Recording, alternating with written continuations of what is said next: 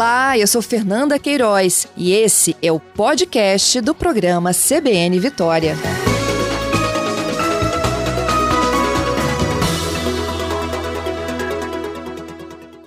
Secretária, bom dia. Bom dia. Animada com a volta às aulas, secretária?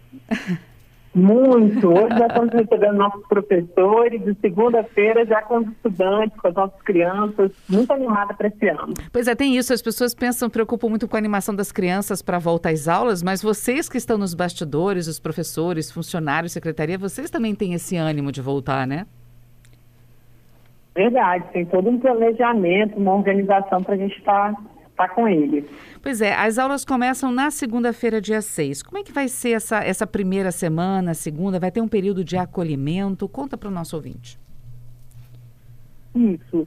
Esse ano, engra, engraçado assim, é importante a gente ressaltar que vai ter o primeiro ano sem protocolo biosanitário depois da pandemia, né? A gente está voltando como nos velhos tempos, voltando com todos os estudantes, voltando sem máscara, voltando com muito cuidado, com muita higienização, mas de uma maneira mais tranquila. Então, as escolas também estão preparando seus espaços e a organização para isso, para voltarmos num clima bom, num clima escolar que proporciona essas aprendizagens tão significativas. Uhum.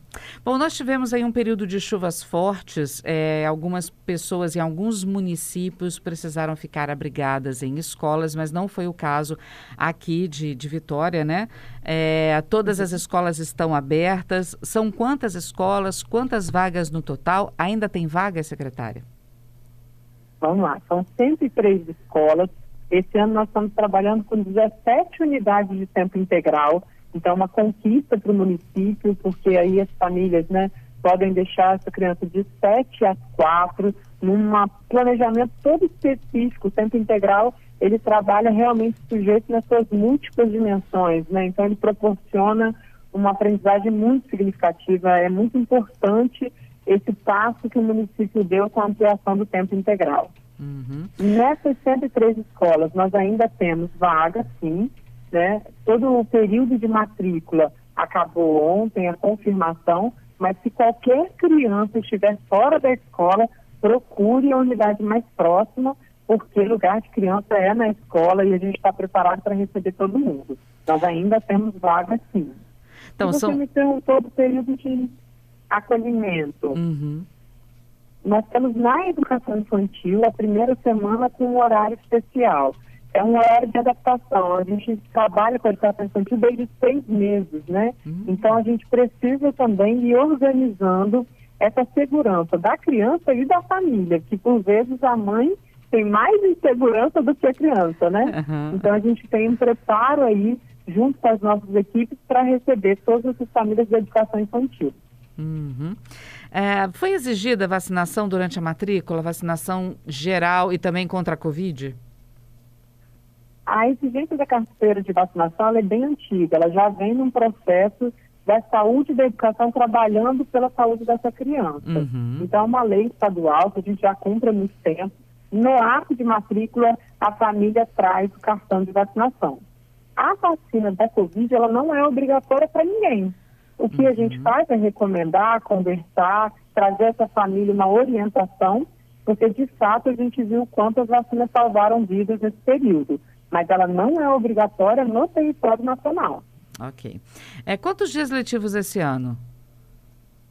200 dias. 200 Nós temos dias. 200 dias prontos aí para aprender, ensinar e trocar muito com essas crianças. E quais são as novidades, né? Muita gente, os alunos já na expectativa de voltar, sem essa sombra da pandemia, que agora está mais controlada, né? Alguma novidade, alguma atração, alguma é, equipamentos ou novidades nas escolas para esses estudantes que estão chegando?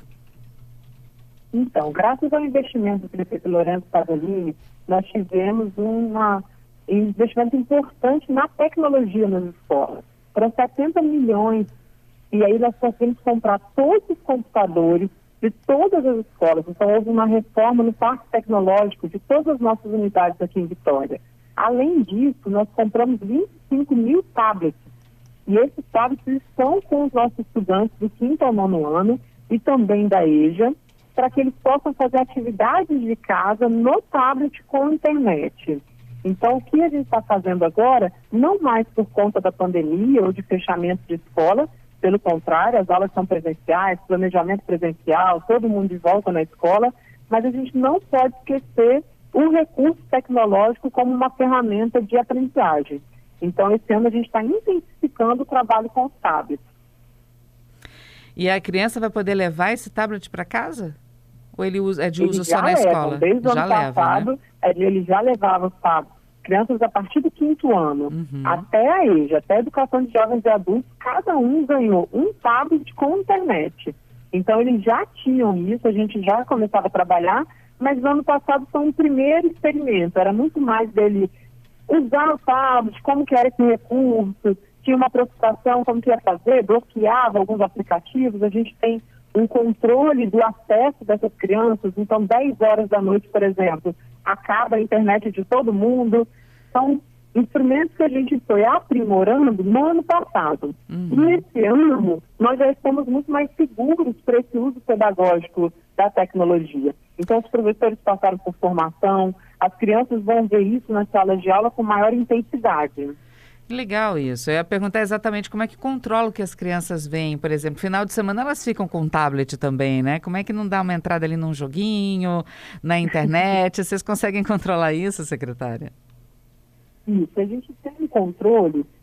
A internet é uma terra, né, que a gente sabe que ela tem uma diversidade que, por vezes, beira aí a insegurança e espaços não adequados para as crianças. Então, a gente tem todo um controle do acesso, do que eles podem acessar, para que a gente vá, de fato, trabalhando esse uso da tecnologia a favor da educação. E aí nós temos muitos jogos e brincadeiras educativos. Então ele pode jogar, é adequado que ele jogue, eles são nativos né, digitais, eles já nasceram com esse chipzinho que investiga, que procura, que busca essa questão aí das aprendizagens por meio da tecnologia. O que a gente faz é organizar, é mostrar caminho, é falar, olha, esse aplicativo é legal, aqui a gente tem algumas coisas que favorecem a aprendizagem de matemática, de português, de ciência da natureza. Então a gente trabalha nessa perspectiva e tem sido muito legal. A gente tem visto eles criando outras oportunidades a partir desses conhecimentos, né? Que Além legal. disso, nós temos cinco turmas de robótica espalhadas pela cidade. São turmas que funcionam no contraturno com os nossos estudantes. Então, a gente conseguiu é, abarcar toda né, a, a cidade de Vitória, para ter cinco regiões. E isso os nossos estudantes estão tendo aulas de robótica no contraturno. No final do ano passado, a gente teve um torneio de robótica, foi muito especial. Então, assim, o que nós acreditamos é, de fato, uma educação que seja conectada com o que eles vivem hoje, né? com a realidade, com a tecnologia, com as outras linguagens, e isso tem sido muito especial. Curiosidade aqui do ouvinte Fernando: esses tablets são das crianças ou da escola? No final do ano eles devolvem para a escola e pegam o mesmo tablet no ano seguinte? Então, esses tablets, para os estudantes que permanecem com a gente, ele, não, ele é da escola, né, por uma questão de recurso. Uhum. E aí, destinação de recurso, esse tablet ele é da escola, mas ele é do uso do estudante contínuo. Então, um estudante que era no nosso ano passado o quinto ano e esse ano é sexto, ele permanece com o mesmo tablet. Ele não precisou devolver esse tablet. Agora, um estudante que se muda, que vai para outra cidade, aí ele precisa devolver. Entendi.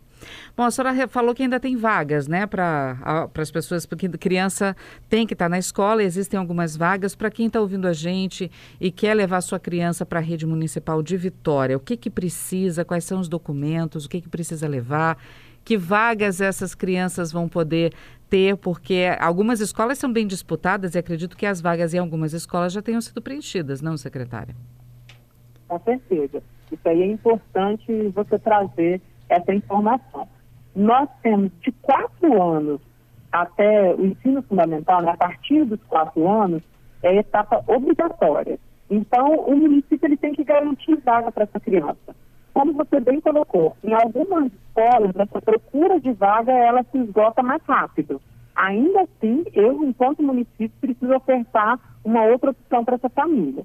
Então, na etapa obrigatória, não tem conversa. A partir de quatro anos, toda criança tem que estar na escola e a família pode procurar uma unidade, a mais próxima da residência dela, que lá mesmo o secretário escolar consegue mostrar onde ele tem aquela vaga naquele dia. E ela pode ficar na fila de espera para aquela escola que ela deseja. Então a gente consegue, nosso sistema de matrícula ele é muito transparente e a gente consegue mostrar para a família qual é o lugar da fila que ela ocupa conforme a prioridade que ela tem, uhum. né? Porque é um sistema eletrônico, a partir do momento que a gente digita o endereço dela, ele já me dá a localização mais próxima. Então, como é que é feita essa distribuição? Primeiro pelo endereço que a criança mora, sempre buscando uma escola próxima à residência dela, e depois a gente tem algumas questões de prioridade, como mulheres de filhas, né, de mulheres vítimas de violência, como a educação especial, quem tem irmão na mesma escola. Então, a gente tem alguns critérios que priorizam algumas crianças, né? E isso o secretário escolar de qualquer unidade nossa consegue explicar e mostrar para a família onde ele tem a vaga. Para antes dessa etapa, a partir de seis meses, onde não é obrigatório, aí Vitória tem um privilégio de ofertar vaga. É uma coisa assim, que é diferente nossa de muitos municípios, inclusive Vitória é o primeiro município do país em oferta de primeira infância a partir de seis meses. Então a gente tem vaga também a partir de seis meses. Mas muitas vezes eu não tenho naquela escola, naquele CME que a família deseja. Aí essa criança tem que entrar na lista de espera. Entendi. Secretária, agradeço muito a explicar para a gente como é que está esse retorno às aulas. Desejo sucesso aí, que todas as escolas retornem, que Vitória não tenha nenhuma criança fora da escola e que seja um ano produtivo esse 2023 para todos. Obrigada, viu? Eu agradeço a oportunidade, desejo também que a gente tenha as nossas crianças aprendendo e faço um apelo aos pais aí que nos ajudem na infrequência dessas crianças. A criança tem que ir para a escola todos os dias, o aprendizado é contínuo. Então, se você viu uma criança e ela está fora da escola, pergunte a esse pai. Né? Vamos fazer esse combinado coletivo enquanto sociedade, de não deixar a criança faltar. A criança não tem que faltar a aula. Um dia só faz muita diferença. Então, que as nossas crianças tenham essa frequência aí, 100% de frequência nos 200 dias letivos, para que, de fato, a gente possa promover essa educação que a gente acredita tanto e que transforma uma educação pública de qualidade como tem a rede de Vitória. Obrigada, viu, secretária? Tá, Joia. Um beijo. Um beijo para a senhora, um abraço para toda a equipe.